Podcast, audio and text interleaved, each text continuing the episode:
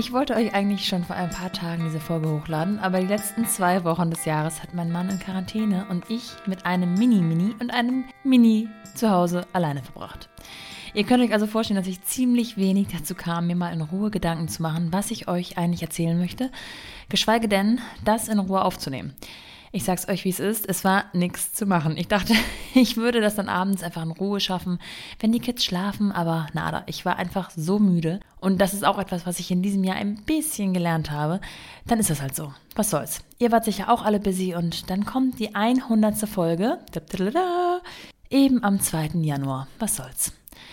Was für ein Abschluss des Jahres, sage ich euch. Puh, ja, was soll ich sagen? Die letzte Woche des Jahres mit Sicherheit als Abschluss noch einmal eine der größten Herausforderungen. In Quarantäne mit einem Neugeborenen und einem Kleinkind allein zu Hause und ähm, ja, das auch noch über die Feiertage zu sein. Ich sage euch, das hat was. Und dabei hatten wir bereits zweimal Kita-bedingte Quarantäne verordnet bekommen mit meiner Tochter Anfang des Jahres. Aber rund um die Weihnachtszeit ist das natürlich nochmal eine ganz anders emotionale Sache. Egal, fest steht, es ist alles eine Phase. Das gilt nicht nur für die Kinder, sondern eben auch irgendwie auch noch fürs Erwachsenenleben. Und vieles ist gleich wieder vergessen, wenn man aus dieser Phase raus ist.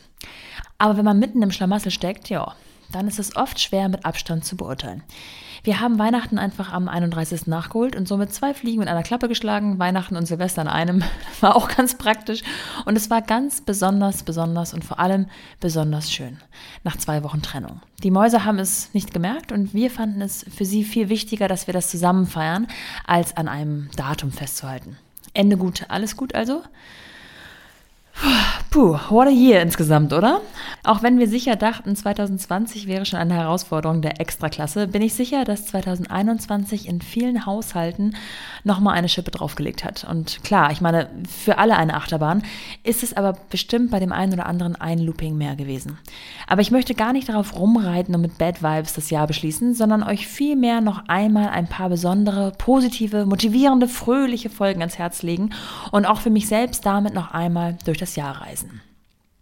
Ich tauche mit jedem Gespräch ja so ein, zwei, drei Stunden ab in das Leben und den Alltag, die Vereinbarkeit meiner Gesprächspartnerin und genieße die neuen Ansichten und Stärken, die sie mir näher bringen. Ich hoffe, dass sich das auch immer an euch überträgt, dass ihr aus jedem Gespräch auch was raus und mitnehmen könnt, dass jedes vielleicht etwas anstößt, einen guten Impuls gibt oder einfach auch mal Balsam für die eigene Seele ist. Und bevor ich da aus weiteren 50 Gesprächen in 2021 nur fünf rauspicke, möchte ich noch kurz ein bisschen Werbung in eigener Sache machen. Denn mein Jahr war, wie ihr euch vielleicht vorstellen könnt, nicht nur geprägt von 50 Interviews. Es war geprägt von einer zweiten Schwangerschaft und dem Wunder eines weiteren kleinen Menschenlebens. Es war damit einhergehend geprägt von anfänglichen großen Sorgen und drei Wochen Krankenhausaufenthalt für unser kleines neues Glück, den hier sicher niemand so richtig mitbekommen hat, weil ich ein paar Wochen vorgearbeitet hatte.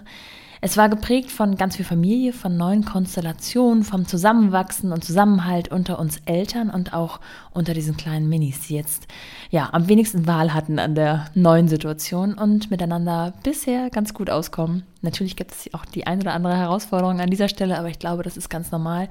Und ich bin sehr froh, dass wir momentan an dem Punkt sind, an dem wir sind. Es war aber auch von weiteren beruflichen Projekten geprägt. Gar nicht so leicht. Zunächst schwanger, dann mit zwei kleinsten Kleinkindern, mit zwei Kita-Lockdowns, mit drei Quarantänen insgesamt, mit all den Herausforderungen, die ein Alltag eh schon mit sich bringt. Aber zwei, drei Dinge gibt es, die ich anstoßen konnte und die sich irgendwie neu ergeben haben. Und ich möchte euch natürlich nicht vorenthalten zu berichten, um was es da genau geht. Zum ersten habe ich tatsächlich ein Kinderbuch geschrieben und um das zu erklären, muss ich etwas ausholen. Mein Mann Fleming hat als äh, ja, Karaoke und einfach singen begeisterte Seele zusammen mit seinem besten Freund Max hier in Hamburg 2016 einen Chor gegründet eigentlich aus einer Schnapsidee entstanden, die sich die Hamburger Goldkirche nennen. Dieser Chor ist in 0, nix auf rund 70 Mann angewachsen, hat einen richtig echten Chorleiter, probte zumindest vor Corona, einmal wöchentlich, hatte Weihnachtskonzerte und Sommerkonzerte mit bis zu 5000 Zuschauern, sammelte Spendengelder für die ja, Hamburger Tafel, Hanseatic Help oder andere gemeinnützige Organisationen und ist ein richtig echter eingetragener Verein, der ständig Gutes tut. Ihr Slogan 70 Männer, ein Chor, keiner kann singen ist Programm und die Jungs schmettern zwar oft ohne Talent, dafür aber immer mit Hingabe und Leidenschaft ihre Lieder. Das reißt alle so sehr mit, dass es bereits einen Fanclub gibt und ein paar weitere Chöre dieser Art in unserer Stadt, aber auch in anderen Städten Deutschland, die von den Hamburger Goldkirchen inspiriert wurden. So, und zu dieser Geschichte habe ich vor einiger Zeit bereits einen Text gereimt, in dem es um die Entstehung geht, um den Mut, auch Dinge zu machen, die man nicht so gut kann, um Motivation und Leidenschaft, um Spaß und Freundschaft. Und jetzt haben mein Mann und ich, der natürlich auch noch seinen Senf dazu gegeben hat, dieses Projekt umgesetzt. Zusammen mit Peter, einem Illustrator, den ich in einem ganz anderen Projekt kennengelernt habe. Davon erzähle ich euch später nochmal mehr. Und ja, Trommelwirbel, es ist auf dem Weg. Noch nicht ganz fertig, aber wir planen damit, dass es zum Valentinstag am 14. Februar 2022 erscheint und ihr alle dann natürlich erwerben könnt. Ich berichte euch natürlich nochmal en Detail davon, wenn es soweit ist. Es wird jetzt nicht im üblichen Buchhandel zu shoppen sein, sondern über die Goldkirchenseite und ihrem Merch-Shop, aber es wird kommen und ich bin ganz stolz darauf. Die Erlöse, ganz klar, werden wieder einem guten Zweck zufließen. Wir sind hier noch nicht ganz sicher, was wir diesmal unterstützen möchten, aber geben das natürlich dann auch bekannt. Vielleicht habt ihr ja auch eine Idee, dann schreibt mir gerne bei Insta unter mumpany-podcast. So, und bevor ich euch noch weiter berichte, was noch alles in 2021 passiert ist und womöglich in 2022 noch auf dem Plan steht, erstmal zu meiner Top 5. Willkommen zu The Mumpany. Die Balance zwischen Baby und Business. Ich möchte beginnen mit Sissy Hardenberg, Franziska von Hardenberg, Folge 56. Ja, und das Besondere an dieser Folge sind eigentlich mehrere Dinge. Zum ersten war es ähm, nach langer, langer Zeit mal wieder ein Ausflug mit meiner besten Freundin nach Berlin. Normalerweise machen wir das immer einmal im Jahr. Es war natürlich Corona-bedingt nicht so ganz möglich. Und im Februar ging es aber und wir haben die Chance am Schopfe gepackt und sind nach Berlin getuckert und haben uns da eine schöne Auszeit von unserem Hamburger Alltag gegönnt. Und in dem Zusammenhang habe ich Sissy Hardenberg getroffen. Und Franziska von Hardenberg ist den einen oder anderen bereits bekannt aus ihrer Vorgeschichte der Gründung von Bloomy Days, ist aber mittlerweile mit ganz anderen Dingen am Start. Und zwar ja mit The Sis Bliss oder auch mittlerweile mit Bliss Bank Capital, einem ja, Goldkreislauf, den sie selber erschaffen hat, in dem ihre Kundinnen alte Goldstücke einschicken lassen können, sich errechnen lassen können, welchen Wert sie damit quasi in ihren Schubladen horten und in Form eines Gutscheins dann in ihrem Shop bei The Sisbliss zu einem Schmuckstück ihrer Wahl einlösen können. Ja, und das Besondere an Franzi ist wirklich, dass sie den Raum füllt mit ihrer Motivation und Inspiration. Wir haben deutlich länger gesprochen, als ich erwartet hätte, auch noch off the record. Danke Franzi an dieser Stelle für deine Zeit. Und sie hat sich richtig viel Zeit genommen in ihrem wunderschönen Office in Berlin. Und ich finde beeindruckend, wie klar sie mit ihren Visionen ist, wie klar sie auch damit rausgeht. Sie nimmt einfach kein Blatt vor den Mund, sie legt, ja, bei Männern würde man sagen, die Eier auf den Tisch steht ihre Frau, versteckt sich nicht, macht das, was sie für richtig hält und steht dazu. Und auch wenn das in ihrem Namen versteckt ist, gehört Hadern so gar nicht zu den Dingen, die sie ausmachen. Und das finde ich eine absolut positive Eigenschaft. Hört unbedingt rein, wenn ihr Motivation und Mut braucht, wenn ihr auf der Suche nach eurem warmen Gummistiefel seid. Folge 67. Kati Ernst von Oja gehört auch zur Berlin Startup Bubble, allerdings mit dem Unterschied, dass sie nicht wie einige andere direkt von der Uni gegründet hat und durch die Decke ging, sondern erstmal gut Erfahrung als Unternehmensberaterin gesammelt hat hart arbeiten kennenlernte, aber eben auch ihre eigenen Grenzen. Und sie selbst sagt, es ist gut, dass sie nicht mit Mitte 20 Gründerin wurde. Heute bastelt sie mit ihrer Co-Gründerin Christine Zeller mit all ihrem gemeinsamen Wissen und ihrer Erfahrung aus der Wirtschaft ihr eigenes Unternehmen genau so, wie es für sie und ihre Familien passt bewundernswert, diese Werte zu priorisieren. Also hört rein, wenn das genau ein Thema für euch ist. Wenn ihr vielleicht Zuspruch braucht, dass es nie zu spät ist und dass man nicht unbedingt Mitte 20 und kinderlos sein muss, um ein erfolgreiches Unternehmen groß zu machen.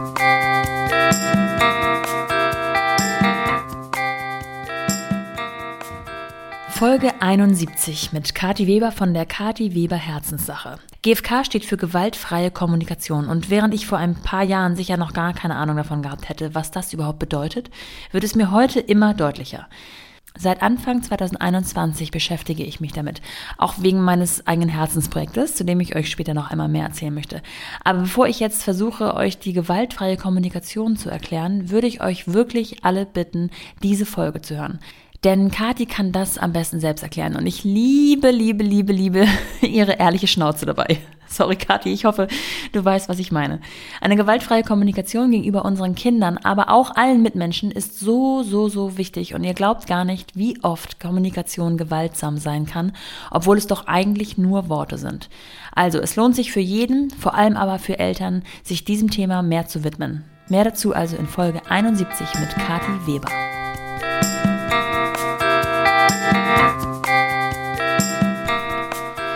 Lea Borgmann aus Folge 86 traf ich passenderweise kurz vor knapp meines eigenen zweiten Wochenbettes und das passte wie Arsch auf Eimer. Lea hat nämlich mit The Weeks begonnen, all die Produkte, die man im Wochenbett braucht und die oft selbst so unschön sind, aber auch so unschön konnotiert sind, dass sie zu richtigen Tabuthemen werden, in schön und aufklärend zu produzieren. Das beginnt mit der Herstellung und den Materialien der Einlagen, mit dem Packaging, mit Zusatzinformationen und Antworten zu Fragen, die man plötzlich im Wochenbett hat, obwohl man doch eigentlich so gut vorbereitet war und sich dann nicht traut, jemanden zu fragen. Besonders spannend fand ich an Leas Geschichte, dass sie und der frisch gebackene Papa ein Jahr gemeinsam in Elternzeit waren, sich alles 50-50 teilen, er dementsprechend auch von Beginn an alle Themen, eben auch die Wochenbettthemen mitbekam und sie sich ihre Selbstständigkeit jetzt gemeinsam so aufbauen, wie sie es brauchen und in ihrer Familie passt. Ein Coworking Kinderspace ist da nur eine Idee von vielen. Hört also unbedingt rein in diese Folge, wenn Arbeiten mit dem Partner etwas für euch ist oder ihr auch eine gemeinsame lange Elternzeit plant, wenn ihr vielleicht gerade kurz oder mitten im Wochenbett steht oder selbst eben solche Fragen hattet oder habt, die ihr niemandem stellen wolltet.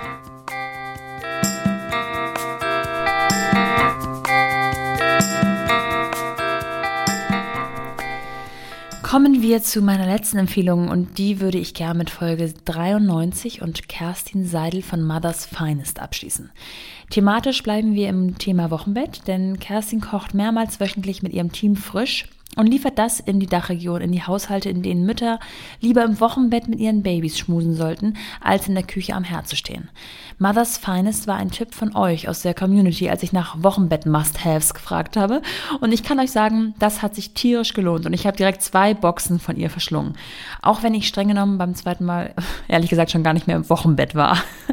Wie schon angerissen, sah mein Wochenbett leider nicht so aus wie geplant, äh, passt irgendwie auch in dieses Jahr. Und ich war notgedrungen, trotz Kaiserschnitt schon direkt ab Tag Nummer drei viel auf Achse und vor allem dabei zwischen Zuhause und Krankenhaus zu pendeln. Ihr könnt euch vorstellen, wie wenig Bock ich hatte, da noch groß für irgendwen zu kochen. Die Box von Kerstin also ganz persönlich für mich ein echter Segen und das Gespräch ebenfalls so, so erdend und relativierend. Kerstin hat nämlich so einige Kinder großgezogen, eigene, andere, gesunde oder eben auch besondere. Und das Besondere, von dem wir hier sprechen, ist Elias, der mit einem Down-Syndrom geboren wurde und Kerstin auf eine ganz neue Art challengete. Und das bereits im Wochenbett. Wie genau ihr also in dem Zusammenhang die Idee zu Mother's Finest kam, hört ihr in Folge 93. Für alle etwas, die manchmal im Leben strugglen, aber eigentlich das Gute sehen wollen. Kerstin versprüht sowas Warmes und gutmütig, positiv und optimistisches, dass ich das Jahr gern mit ihr und ihrer Geschichte abschließen würde.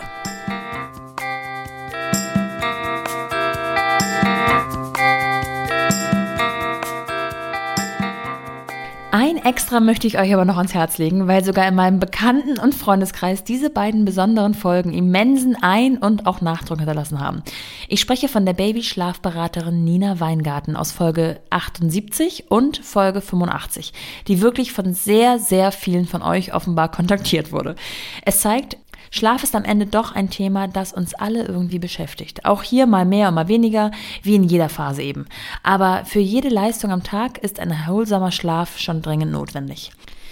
Also, wenn auch das für euch ein Thema sein sollte, dann kontaktiert Nina doch einfach und sagt ihr unbedingt, dass ihr sie in einem meiner Podcasts gehört habt. Das würde mich sehr freuen.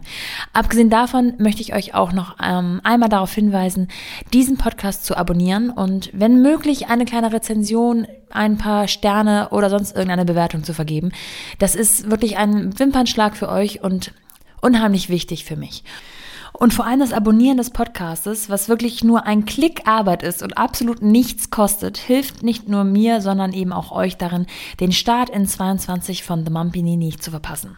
Ich habe mir da nämlich ein paar Neuerungen überlegt und bevor ihr den Start versäumt, klickt doch einfach genau jetzt schnell auf Abonnieren, dann wird euch die erste Folge 2022 einfach aufs Handy gepusht und ihr müsst nicht ständig nachsehen, ob es schon weitergeht. Wenn ihr mir darüber hinaus noch was Gutes tun möchtet, dann freue ich mich auf jeden Fall über eine Bewertung, über eine, ein paar Sterne vielleicht oder eine Rezension. Das geht im Grunde eigentlich auf allen Plattformen, auf denen ihr den Podcast hört und ich freue mich immens darüber.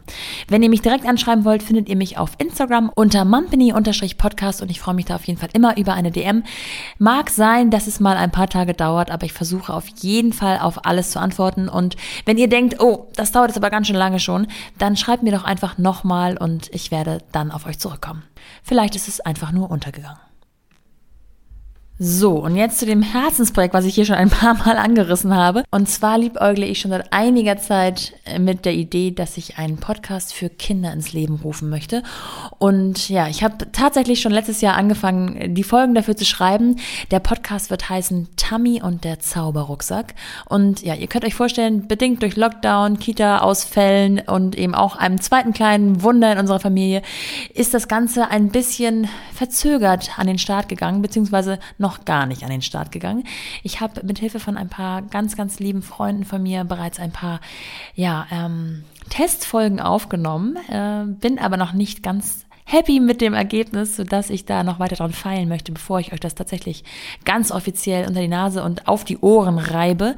Es wird aber darum gehen, dass wir nicht nur für uns einen Podcast schaffen, sondern eben auch für die kleinen Minis. Und ich glaube, so ab drei Jahren kann man bereits schon, ja, Podcast-Messages auf jeden Fall verbreiten. Mir ist besonders wichtig, dass in diesem ganzen Kinder-Entertainment-Programm, das auch bei uns zu Hause jetzt schon ein Thema wird, nicht immer nur die alten Rollenmodelle vermittelt werden oder irgendwelche Messages, die total öde und leer sind, sondern dass wir eben genau diese Themen, die wir auch uns Erwachsenen jeden Tag auf die Fahne schreiben und die uns beschäftigen, die die, die Politik beschäftigen, eben auch einfach schon bei den Wurzeln gepackt werden und vielleicht in kindlicher Form aufgegriffen werden. Und ich würde mich total freuen, wenn ihr da ein bisschen up-to-date bleibt ähm, und einfach auch neugierig. Und wenn es soweit ist, mich auf jeden Fall darüber informiert, ob es euch gefällt. Bis es soweit ist, kann es noch ein wenig dauern. Wie gesagt, ähm, das Kinderbuch hat jetzt erstmal Priorität. The Mumpany möchte ich auf jeden Fall weiterführen und alles andere ist dann so ein bisschen die Kirsche auf der Sahne. Erst recht mit einem Kleinkind zu Hause. Aber das brodelt so in meinem Hinterkopf und wenn ihr dazu Inspiration habt oder Anreize oder jemanden kennt, der noch eine Podcast-Stimme sein möchte oder sonst irgendwas ähm, euch diesbezüglich einfällt, dann schreibt mir auf jeden Fall gerne bei mumpany-podcast und ja, bleibt dran, ich werde euch auf jeden Fall berichten. So, jetzt aber wirklich ähm, Schluss aus Ende. Das ist die letzte Folge von 2021, auch wenn sie in 2022 erst veröffentlicht wird. Es ist Folge Nummer 100. Ich bin ein bisschen stolz darauf, muss ich ganz ehrlich sagen. Und ich habe jetzt seit zwei Jahren jeden Freitag eine Folge rausgebracht. Äh, ich freue mich sehr, dass ihr so kontinuierlich dabei seid und wünsche euch allen von Herzen alles, alles Liebe, alles, alles Gute und bis bald. Wir hören uns im Februar. Bis dann, eure Nora.